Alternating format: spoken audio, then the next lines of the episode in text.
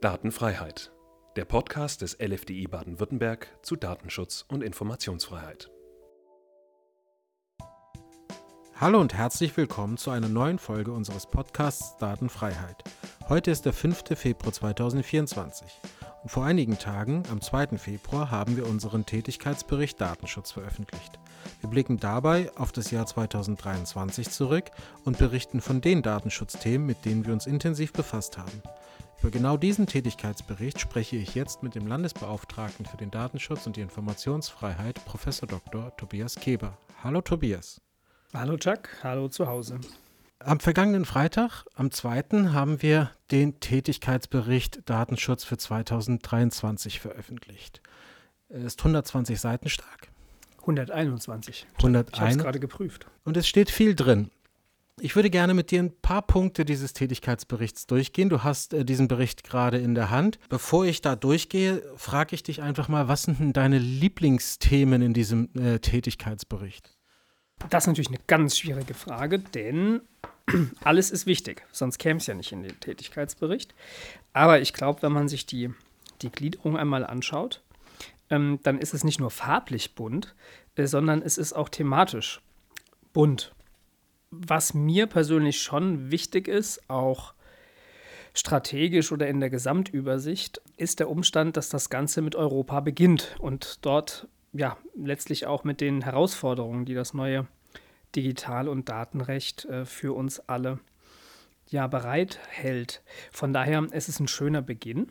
Es wird auch in Zukunft viel um ja, Zusammenarbeit gehen zwischen den Behörden in Deutschland und auch in Europa. Und dann ist natürlich unser erster großer Schwerpunkt künstliche Intelligenz. Und ich denke auch, äh, diese Technik wird nicht weggehen. Wir werden uns damit auseinandersetzen müssen und wir werden überlegen, wer auch für was zuständig ist. Also ganz äh, organisatorische äh, Fragen letztlich auch.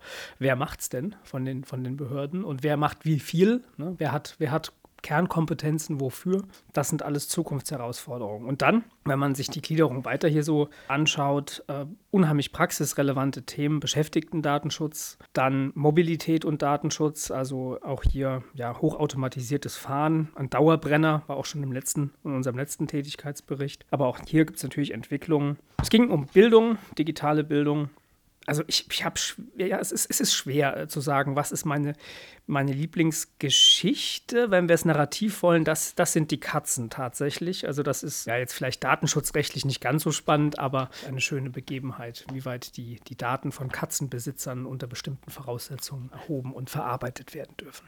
Also es geht nicht um katzenbezogene Daten, sondern um die personenbezogenen Daten von KatzenhalterInnen. Ja, genau. Also Katzen haben ja wohl noch keine Persönlichkeitsrechte und sind insoweit ähm, vom Anwendungsbereich auch der Datenschutzgrundverordnung nicht erfasst, zunächst mal. Ja. Aber wir haben ein, wir haben Katzenbilder im Tätigkeitsbereich. Ja, wir haben tatsächlich Katzen, stimmt. Hunde sehe ich gerade, Hunde haben wir auch, aber auch Katzen, ja. Cat-Content. Super. Du hast es gerade gesagt. Europa wird eine große Aufgabe für uns sein uns auch mit den europäischen Rechtsakten und so weiter äh, zu beschäftigen. Wenn wir uns das mal angucken, die DSGVO gibt es, die KI-Verordnung, die, ich glaube, fast am selben Tag kam die Meldung, dass die KI-Verordnung jetzt ausverhandelt sei und die wohl noch im Mai dann verabschiedet würde, was so viel heißt wie 2026 vielleicht äh, ist sie dann anwendbar. Und dann gibt es noch weitere Daten- und äh, Digitalakte. Und wir haben das jetzt schon jetzt im Blick. Und du hast auch äh, gesagt, dass man sich vielleicht äh, jetzt schon mit diesen Fragen des Datenschutzes und der KI befassen sollte, auch wenn sie noch nicht eine Anwendung ist. Die Datenschutzgrundverordnung gilt. Die DSGVO ist auch im Digitalzeitalter, auch mit KI nicht wegzudenken. Warum willst du so einen Einstieg, wenn doch alles noch so weit weg ist, dass du sagst, ey, lass uns doch jetzt gleich mit den Themen schon mal auseinandersetzen? Also es hat ja, hat ja einen tieferen Sinn. Wir könnten uns ja uns auch zurücklehnen und sagen, jetzt warten wir erstmal, bis die Rechtsakte da sind und dann gucken wir mal, was das für uns bedeutet. Warum nimmst du das jetzt in den Blick und was ist die Empfehlung auch für alle, die diese Texte lesen oder sich halt mit KI und Datenschutz beschäftigen? Ja, der, der Sinn der ist eigentlich, liegt auf der Hand, ne, weil die Technik, KI ist ja schon da, also die Technik ist da, die Regulierung kommt noch, aber die Technik ist da. Und die Datenschutzgrundverordnung gilt ja jetzt schon. Und schon ein ganzes Weilchen, ja, sie hat ja seit 2018 Und vor dem Hintergrund sind Systeme oder auch die Nutzung von KI in spezifischen Kontexten ist ja bereits jetzt schon an der DSGVO zu orientieren. Und äh, man muss sich die Frage stellen, was geht mit dem Training, was ist möglich, was ist nicht möglich, in welchen Kontexten ähm, sind Anwendungen zulässig, wie sieht das vielleicht auch mit automatisierten Entscheidungen aus. Vor dem Hintergrund, ähm, ja, das betrifft uns ja jetzt schon. Wie wichtig findest du es, dass man sich als Behörde, die ja erst auf einen Gesetzestext wart, wartet, um dann die, bei uns in unserem Fall, die Einhaltung genauer in den Blick zu nehmen, äh, wie wichtig ist das, dass man sich frühzeitig mit diesen Themen beschäftigt? Ich, du sagst ja, es gilt ja jetzt schon die DSGVO, aber dass man sich auch mit solchen Fragen der KI und so weiter beschäftigt. Mein Eindruck ist, und warum ich das frage, dass es oftmals, wenn technische Entwicklung zum Beispiel da sind oder so, man sich relativ viel Zeit lässt, mal mehr, mal weniger, bis das bei einem auf dem Schreibtisch aufschlägt und man dann sagt, oh ja, da müssen wir uns mit beschäftigen. Dass es ein Gesetzgebungsverfahren gibt, das Zeit braucht und auch viel Zeit braucht, das, davon spreche ich nicht. Das ist ein parlamentarischer Prozess, völlig unabhängig davon.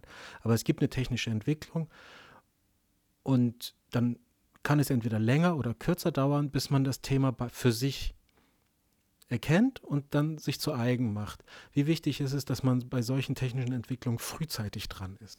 Ja, das ist das, das, das zentrale Moment. Ne? Also man, man, man wird ja sowieso nicht vor die Welle kommen.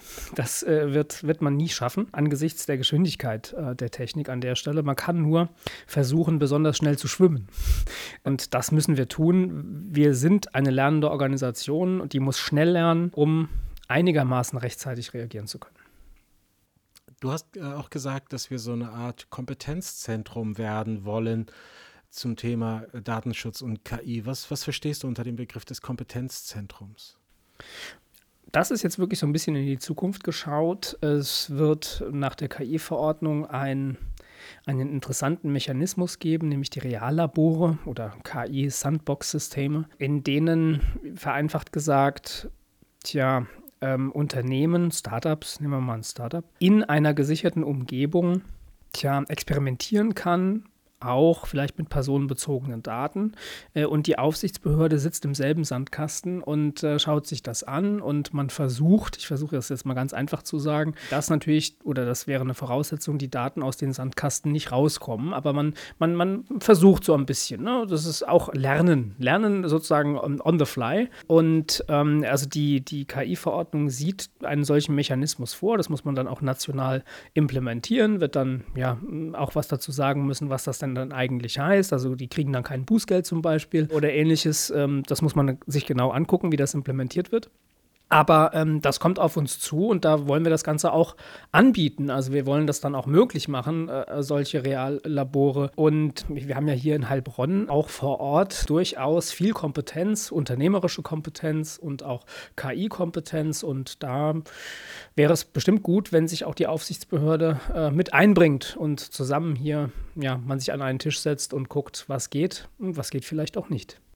Also, dass man praktisch vor Ort, zum Beispiel in Heilbronn, so eine datenschutzrechtliche Beratung anbietet oder in so einzelne Projekte reingeht, um direkt zu gucken, wie sieht das aus, wie, was kann man daraus machen. Ja, richtig. Dieses vor Ort ist ganz bestimmt auch ein, ein sehr wichtiger Punkt. Ähm, Beratung geht am besten vor Ort. Das wäre jetzt meine These. Warum ist das so? Weil man die Unternehmen, weil man sie kennt, weil man einen Ansprechpartner vor Ort sucht und jetzt vielleicht nicht äh, ja, noch, noch viel rumreisen möchte oder vielleicht auch dann gar nicht weiß, ist ein Unternehmen in einem bestimmten Kontext bekannt und ähnliches. Also das muss vor Ort sein deswegen wäre es wichtig, dass, dass wir das auch anbieten können. Du hast auch schon am Anfang gesagt, es geht jetzt mit der KI-Verordnung drauf. Wer kümmert sich drum? Wer ist da auch ein bisschen in der Verantwortung, sich da irgendwie einzubringen? Vielleicht ist das vielen klar, aber manchen nicht. Wenn die KI-Verordnung kommt, heißt das nicht, dass die Datenschutzgrundverordnung nicht gilt.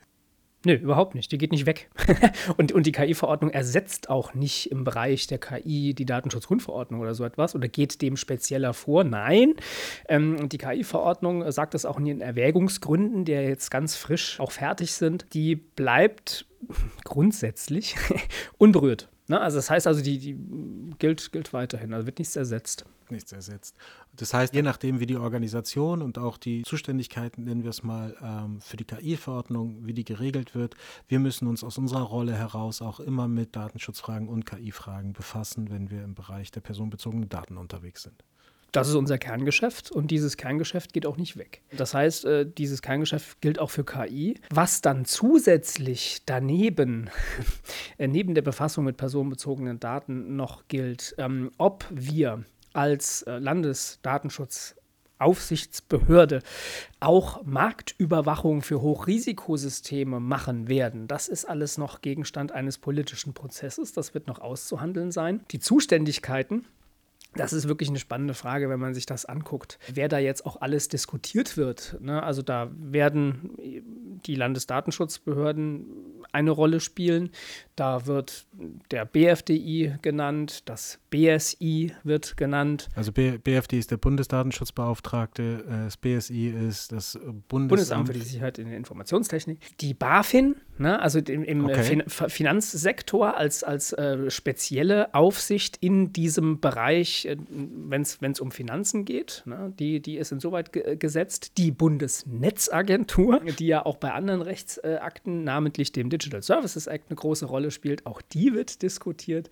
Ja, das heißt, ähm, das wird spannend, wer was genau macht und wie man das alles dann koordiniert, abstimmt, äh, ja, Kommunikationsprozesse ordnet und dann wiederum natürlich auch innerhalb Europas abstimmt. Das wird spannend. Okay, ich nehme jetzt mal die Perspektive von, von einem Bürger ein und sage, okay, jetzt gibt es diese KI-Verordnung. An wen wende ich mich denn, wenn ich da mal so eine Frage habe? Aufsichtsrechtlich. Weiß man noch nicht kann sein, dass man sich bei uns irgendwie meldet. Ja, und wäre das nicht schön, wenn dann bestimmte Fragen schon auch vor Ort beantwortet werden könnten, ne? im Rahmen der Kapazitäten natürlich. Ich meine, wir, wir ächzen ja jetzt schon äh, unter den Aufgaben, die wir haben und jetzt schon natürlich die datenschutzrechtlichen äh, Aufgaben, die werden wir auch nicht los, die haben wir äh, auch mit KI. Aber wenn dann zusätzliche dazukommen, dann muss man natürlich schauen, dass man das mit den Kapazitäten auch ordnungsgemäß äh, abbilden kann. Spannender Prozess, den, in dem wir jetzt mittendrin sind. Dann gibt es noch weitere europäische Rechtsdigitalakte, die haben wir auch im Tätigkeitsbericht benannt. Wir machen auch relativ viel zur, äh, zur KI. Aber lass uns mal mit ein paar Basics anfangen. Ähm, und Basics sind oftmals Zahlen, Daten, Fakten. Was hat die Aufsichtsbehörde in dem, im vergangenen Jahr so gemacht. Wir haben immer eine Übersicht, wo wir sagen, wie viele Beschwerden hat es gegeben, Datenpannmeldungen, Beratungen, Kontrollen und Bußgeldverfahren, die eingeleitet wurden. Ich lese sie mal kurz vor. Im vergangenen Jahr 3817 Beschwerden, Datenpannmeldungen 2900 und ein paar. Das ist alles so in etwa wie im vergangenen, also im vorvergangenen Jahr, muss man ja aus 2024 heraus sagen. Bei den Beratungen gibt es einen Unterschied. Da sind, reduzieren sich die einzelnen konkreten Beratungen. Gleichzeitig ist das, äh, was wir dann auch strukturelle Beratungen nennen, zum Beispiel über unser Bildungszentrum, äh, steigt signifikant. Kontrollen haben sich fast verdoppelt und äh, bei den Bußgeldverfahren, bei den eingeleiteten sind wir so in etwa des äh, vorvergangenen Jahres, da hält sich das auch. Also zwei Sachen fallen auf, relativ hoher Stand bei den Beschwerden und Datenpannmeldungen. Beschwerden ist so im Vergleich zu vor Corona und direkt nach Corona, während der Corona-Pandemie sind die Zahlen deutlich höher gewesen. Das scheint sich so ein bisschen einzupendeln. Lass uns kurz über die Kontrollen sprechen, die angestiegen sind, äh, fast doppelt so viele. Hast du ein paar Beispiele, was so bei den Kontrollen so, was ist das, wenn wir kontrollieren? Ja, Kontrollen können unterschiedlichen Gegenstand haben, aber wo das häufig vorkommt, ist im Bereich der Videoüberwachung, denn da ja, stellen sich ja Fragen, wie genau ist die Kamera angebracht, was wird aufgenommen, in welcher Auflösung passiert das, ähm, wann läuft die Kamera. Und da macht es durchaus äh, Sinn, sich das Ganze vor Ort auch mal anzuschauen. Das ist so ein ein wichtiger Punkt. Ein anderer, da haben wir begonnen im letzten Jahr. Zunächst, es gibt übrigens auch Sitzkontrollen. Das heißt also, man, man, äh, man macht es zunächst noch von der Behörde aus, stellt aber ganz konkrete Fragen und dann kann im Nachgang der Kontrollbesuch vor Ort kommen. Ne? Also ist immer die Frage, wie man genau Kontrollen äh, definiert. Aber einen Punkt, wo wir auch schon angefangen haben, sozusagen ein bisschen ja, den, den, den Kontext zu ermitteln und äh, in Augenschein zu nehmen, so sage ich es mal äh, vorsichtig, äh, hat auch was mit Schwimmbädern zu tun. Und da werden wir auch äh, weiter dranbleiben. Da geht es auch um ja, Videoüberwachung mit Zusatzsystemen, also ob man das jetzt smarte Videoüberwachung oder KI-gestützt nennt, Schwimmbädern. Und da muss man sich natürlich auch angucken, okay, äh, wie ist genau die Bilderfassung, die, ist die fotorealistisch, ist sie nicht fotorealistisch, was passiert mit den äh, Daten, warum überhaupt wird das erhoben, bringt das was, sind Menschen ertrunken, ähm, bringen die Systeme was präventiv, äh, um das zu verhindern? Und ähm, viele spannende Fragen. Okay. Dann lass uns bei den Beratungen so ein bisschen sprechen. Unser Bildungszentrum, das läuft gut. Jedes Jahr steigen die Zahlen. Wir haben vor allem im Bereich äh, der Fortbildungsreihe Schule Digital in 80 Veranstaltungen, glaube, 1500 Menschen knapp erreicht. Wie wichtig wird es im Beratungsbereich, dass wir auch ähm, systemisch beraten, dass wir strukturell beraten. Wir haben auch viele Home, äh, auf unserer Homepage Handreichungen und ähnliches. Ich komme gleich nochmal auf, die, auf, auf dieses Diskussionspapier zu Rechtsgrundlagen, Datenschutz beim Einsatz von KI, das, ich glaube ich, in zwei Monaten oder so über 12.000 Mal aufgerufen wurde. Äh, wie nimmst du das wahr? Die Einzelfallberatung wird es immer geben, glaube ich, aber äh, die strukturelle scheint konsequent an Bedeutung zu gewinnen.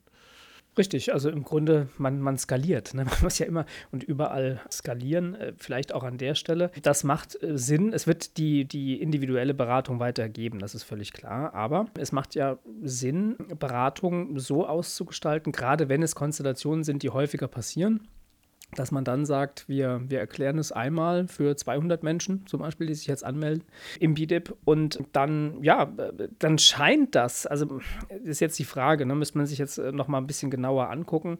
Die Beratungen, die individuellen sind ein bisschen runtergegangen äh, in unserem Zahlenwerk und da kann man sich immer die, die Frage stellen, wieso ist das denn so? Sind die Leute weniger interessiert? Ähm, Gibt es mehr Rechtssicherheit? Oder, das wäre jetzt so eine These, ähm, wirkt diese, diese systemisch-strukturelle Beratung. Ja? Dass, dass, dass wir sagen, wir machen ein Thema, da sind 100 Leute, die sich angemeldet haben und ähm, wir gehen das mal durch. Und äh, ja, vor dem Hintergrund gehen dann die individuellen Berat äh, Beratungen nach unten. Das sozusagen das fällt in Zahlen für das Jahr 2023. Aufs Bildungszentrum sind wir schon gekommen. Eine Veranstaltung, die nicht im Jahreszeitraum 23 war, sondern 2024 ist äh, die Schulung, die du angeboten hast zum Thema künstliche Intelligenz, Datenschutz, Rechtsgrundlagen.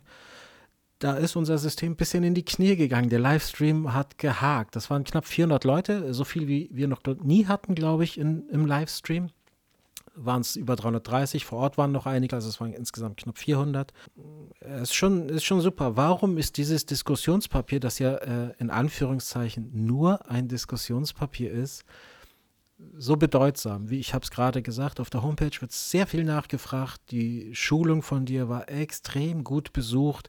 Es wird in anderen Ländern diskutiert, das Papier. Das ist natürlich gut. Wir freuen uns und finden das ganz toll.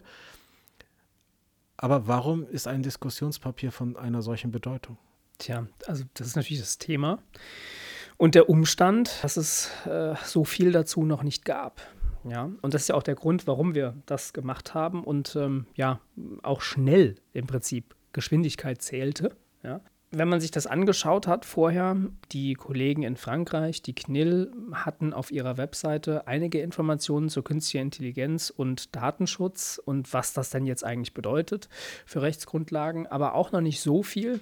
Kollegen im Vereinigten Königreich, da habe ich auch was gefunden. Aber man hatte wenig gesehen hier in Deutschland. Und ähm, dann kann man natürlich sagen, das kommt so ein bisschen auf den Anspruch an, eine Festlegung, auch jetzt, wenn wir jetzt sagen, wir, wir stimmen erstmal was ab in der, in der Datenschutzkonferenz. Und das, das, das dauert natürlich, was auch gut ist. Aber wenn, wenn man vorab noch gar nichts hat, auch in den Unternehmen nichts hat von, von einer Aufsichtsbehörde, dann ist das natürlich nicht ganz so gut. Und das war unser Versuch mit diesem Diskussionspapier, mal so ein bisschen abzustecken, das Feld abzustecken und zu sagen, naja, ähm, wir müssen jetzt äh, künstliche Intelligenz und die Frage, sind personenbezogene Daten da drin beim Training und im Modell schön ausdifferenziert. Aber das müssen wir im Prinzip in das System der DSGVO hineinbringen und überlegen, ja, welche Rechtsgrundlagen äh, im Sinne des Artikel 6 könnten denn in welchem Kontext gehen. Und das haben wir im Prinzip systematisiert. Ja, das ist vielleicht mit dem Diskussionspapier hm, ganz gut gelungen. Ist, wie gesagt, ein Beitrag zur Diskussion. Wir haben ja übrigens auch, äh, vielen Dank äh, an die Hörerinnen und Hörer, sollten äh, schon welche auf unserer Webseite hier Anmerkungen gemacht haben. Wir haben mittlerweile einige, ich habe es mir schon angeguckt. Und äh, diese Anmerkungen werden dann ja auch in eine zweite Version des Diskussionspapiers eingehen. Und, äh, das darf ich an der Stelle auch schon mal sagen, unser Diskussionspapier ist auch im Kreise der DSK angekommen und es wird auch von DSK-Seite ein Papier geben, wo das Ganze sozusagen einfließt und einmündet. Und das ist momentan noch im Drafting-Prozess, aber wird hoffentlich auch bald zur Verfügung stehen.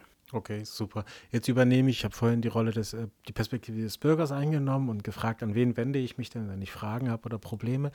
Hier übernehme ich mal die Rolle der verantwortlichen Stelle, wenn ich mal nachgucken will, ja, wie mache ich es denn richtig?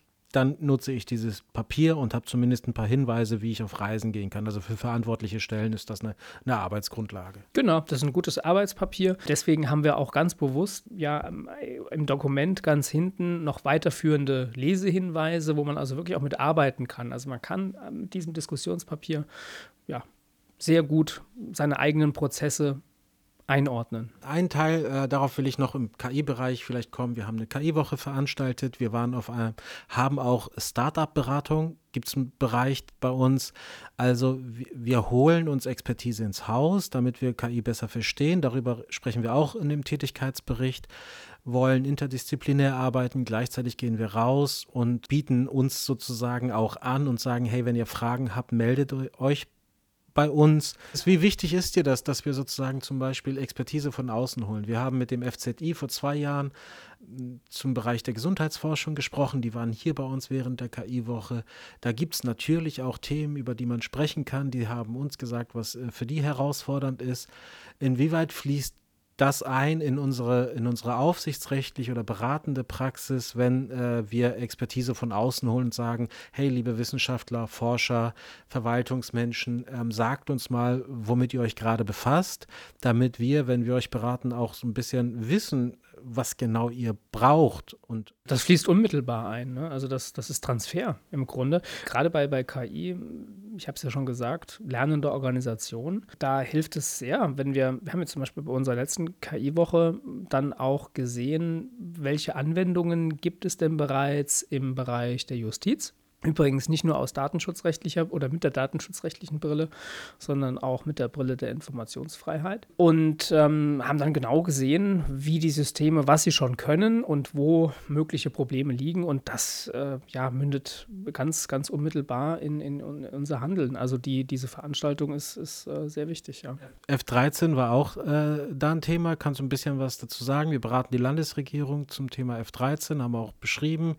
Ähm, wie sieht es da aus? Wo stehen wir gerade? Vielleicht kann man äh, was dazu sagen? Ja, ist nach wie vor ein laufender Beratungsprozess, bei dem man ähm, sich auch anschaut, welche Daten zu welchem Zweck äh, verarbeitet werden, wo Personenbezug möglicherweise gegeben ist, welches Modell zum Einsatz gelangt, wie, wie weit auch der, das ist momentan ja nach wie vor ein Pilotprojekt, äh, wo man dann auch schaut, was wäre denn, wenn man das Ganze jetzt in den Regelbetrieb überführt, welche, auf welche Rechtsgrundlagen kann man sich momentan berufen im Rahmen des Pilotprojekts, ändert sich da etwas dran, wenn man das im, im Regel äh, Betrieb äh, hat. Ja, da, da, sind wir in der Beratung und, und schauen zum Teil auch interessiert in andere Bundesländer, sind auch da im, im Austausch ähm, nach Schleswig-Holstein zum Beispiel, wo wir ein IT-Einsatzgesetz haben, wo man also ja gesetzlich äh, schon ein bisschen determiniert, welche Anwendungen in einer Verwaltung eingesetzt werden dürfen, wie weit, unter welchen Voraussetzungen. Ja. Jetzt kann man sagen, das ist spannend, könnte man sich auch mal überlegen, wie man das hierzulande macht, muss jetzt aber natürlich da noch die KI-Verordnung nebendran legen und überlegen, wie viel darf ich denn da überhaupt noch regeln als Landesgesetzgeber. Ja. Jetzt haben wir viel über KI gesprochen. Blätter so ein bisschen im Tätigkeitsbericht rum. Eine der Geschichten, die, die ich gut fand und bevor wir vielleicht zum Ausblick kommen, weil da es gibt auch eine neue Rubrik im Tätigkeitsbericht, die sehr empfehlenswert ist, nämlich vom äh, Schreibtisch äh, des LFDI. Ich möchte noch ein, zwei Praxisbeispiele durchgehen, die mir äh, aufgefallen sind im Bericht, die ich interessant fand. Du hast die Katzen genannt. Ich fand ein Bußgeldverfahren interessant, wo es um Ortungstechniken geht, wo in Paarbeziehungen äh, wo der eine oder die eine den anderen irgendwie trackt und orten will. Das ist, äh, scheint ein Thema zu sein, das immer wieder vorkommt. Ja, und, letztlich auch durch die, durch die Technik wieder ausgelöst wird. Ne? Also man, man kann heute ähm, sehr leicht äh, andere Menschen den Aufenthaltsort nachvollziehen mit Geräten, die sehr klein sind, die man in der Tasche verstecken kann. Die gibt es von verschiedenen Herstellern. Muss man jetzt nicht nur AirTags nennen. Es gibt die auch von anderen Herstellern. Und ja, eben weil es technisch so einfach ist, ja, scheint das zunehmend ähm, an, an Bedeutung zu gewinnen, dass man also seinen Ehepartner trackt und dann möglicherweise auch Dritte noch mittrackt. Also das ist natürlich die Frage, wo, wo, wo man sowas versteckt. Uh, und das sind natürlich Sachen, die man ja äh, nicht so gerne sieht, wo dann eventuell auch mal ein Bußgeld durchaus angezeigt ist. Keine so richtig gute Idee, also. Nee, überschaubar gut. Okay. Eine andere, ein anderer Fall, kein Bußgeld, aber auch, äh, wo ich sagen würde, vielleicht keine gute Idee, das Thema Hunde hatte, hatten wir. Schnuppertag im Rathaus, da kommt eine äh, Gruppe von Kindern ins Rathaus, will sich informieren. Wird, da wird ein Kind gefragt, äh, sinngemäß, muss man nachlesen, ähm, ja, wer hat denn einen Hund? Hast du einen Hund? Dann meldet sich ein Kind, sagt, ja, ich habe einen Hund. Dann wird diese Information genommen, durch eine Datenbank gejagt und festgestellt, hm, ist hier noch gar nicht. Ist nicht gemeldet. Ist nicht ne? gemeldet. Der Wuffi, ja. ja äh, keine so richtig gute Idee, Kinder äh, zu befragen und diese Informationen dann einfach zu nutzen, um mal so einen Datenbankabgleich zu machen bei einem Schnuppertag, scheint mir. So ist das. Natürlich kann man sich die Frage stellen, inwieweit äh, das alles vorsätzlich passiert ist. Aber ja, also vom, vom, vom Grundsatz her einfach durchgeprüft. Gibt es dafür eine Rechtsgrundlage, auch für diese Befragung und für diese Verarbeitung dann der, der Information im Grunde und die Ermittlung, äh, ob jetzt dieser Hund ähm, ja äh, Hundesteuer, äh, ob die abgeführt wird oder nicht. Aber das sind solche Dinge, die, die wir natürlich auch immer wieder äh, erleben. Ja. Vielleicht noch ein Punkt. Äh, wir haben ein paar FAQs gemacht, über die wir auch berichten. Zum Beschäftigten-Datenschutz, zum Hinweisgeberschutzgesetz äh, und für Schwerbehindertenvertretung. Das war alles im vergangenen Jahr. Ich finde es toll, wenn wir dieses Jahr wieder so FAQs oder so Handreichungen dazu machen können zu anderen Themen. Wird stark nachgefragt, v völlig klar. Also das ist, ist ja im Prinzip auch systemische oder strukturelle Beratung, ja, in, indem man solche, ja, frequently asked questions, also das, was immer wieder mal gefragt wird, das sammeln wir und ähm, können natürlich dann überlegen, naja, wir können es individuell hundertmal sagen oder wir schreiben es auf ähm, und stellen es äh, zur Verfügung und können dann sagen, na, guck mal, haben wir zusammengetragen, steht alles da. Bevor wir zum Ausblick kommen, internationaler Datentransfer. Es war auch ein Riesenthema im vergangenen Jahr, weil es einen neuen Angemessenheitsbeschluss gibt. Wir werden im März eine Veranstaltung machen, eine ganztägige, wo wir mit Max Schrems sprechen, mit einer äh, Person von der Kommission, mit Unternehmen und Vertretungen und wollen uns da mal genauer mit beschäftigen, was dieser Angemessenheitsbeschluss meint. Was erwartest du dir von diesem Tag am 21. März? Ich darf jetzt schon dafür Werbung machen. Ähm, bald mehr auf unserer Homepage.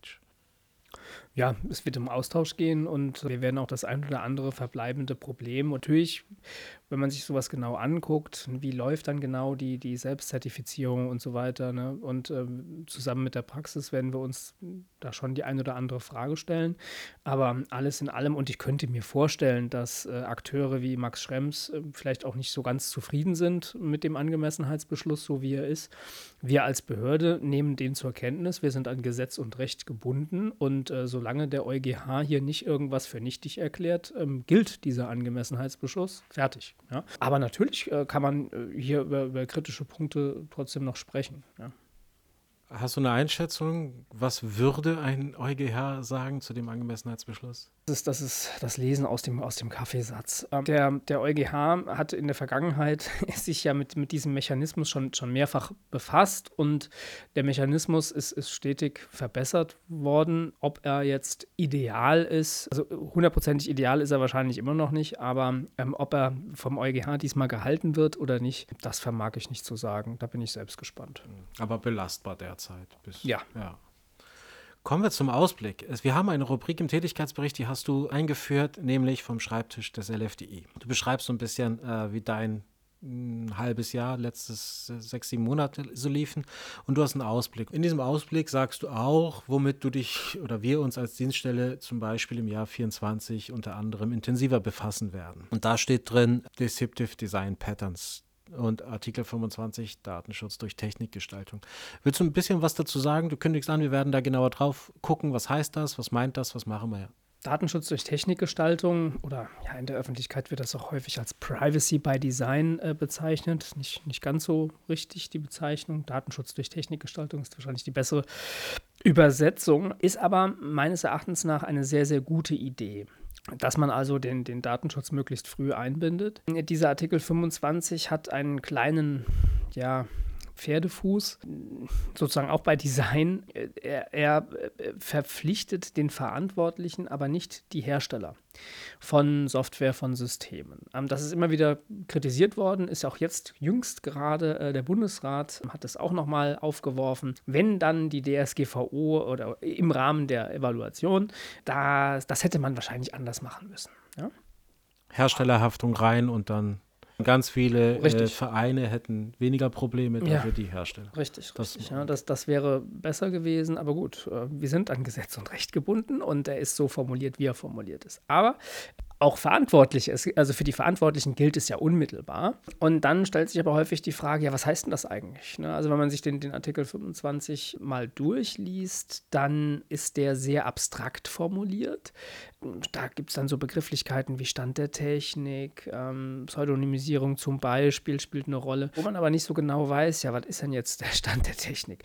Und da würde man in einem ersten Schritt, oder so würde ich mir das zumindest wünschen, ähm, vielleicht ähm, mal noch die ein oder andere Handreichung oder auch FAQs in diesem Bereich.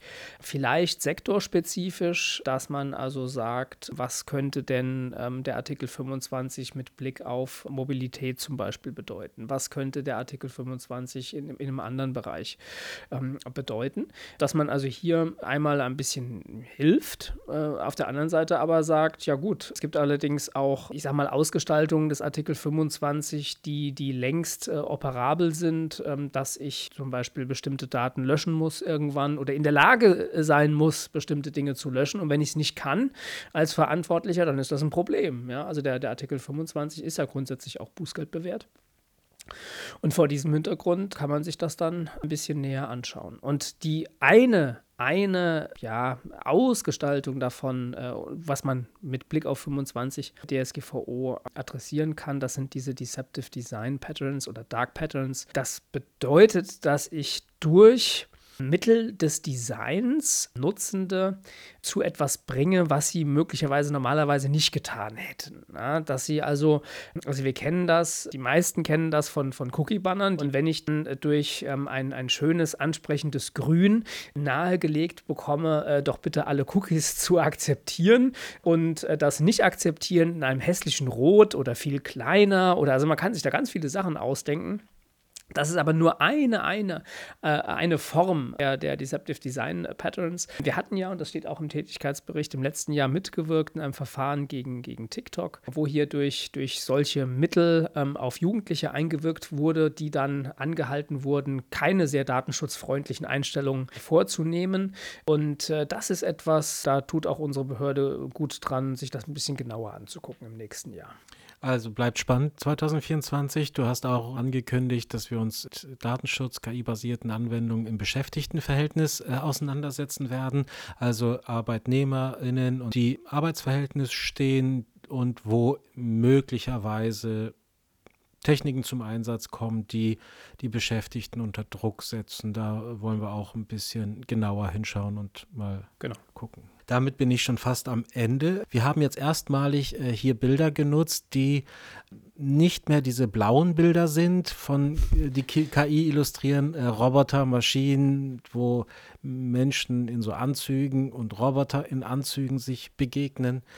Wir haben ein bisschen versucht, das äh, anders zu machen, nicht durchgehend, aber das vielleicht zur Gestaltung. Und ja, wenn du nichts weiter hast, würde ich sagen, dann können wir nur noch auf den 21. März hinweisen. Fachtag internationaler Datentransfer. Informationen auf der Webseite nehme ich an. Informationen äh, sehr bald auf der Webseite. Ah, genau, wird gleich gemacht. Und äh, sage ich Dankeschön, lieber Chef. Und vielen Dank und bis zum nächsten Mal. Und beim nächsten Mal gibt es auch dann wieder ein, ein Urteil des Monats. Das haben wir jetzt diesmal mit Rücksicht auf den umfangreichen Tätigkeitsbericht, äh, musste das sozusagen ja, auf das nächste Mal verschoben werden. danke an alle Zuhörenden und bis dahin. Tschüss. Tschüss.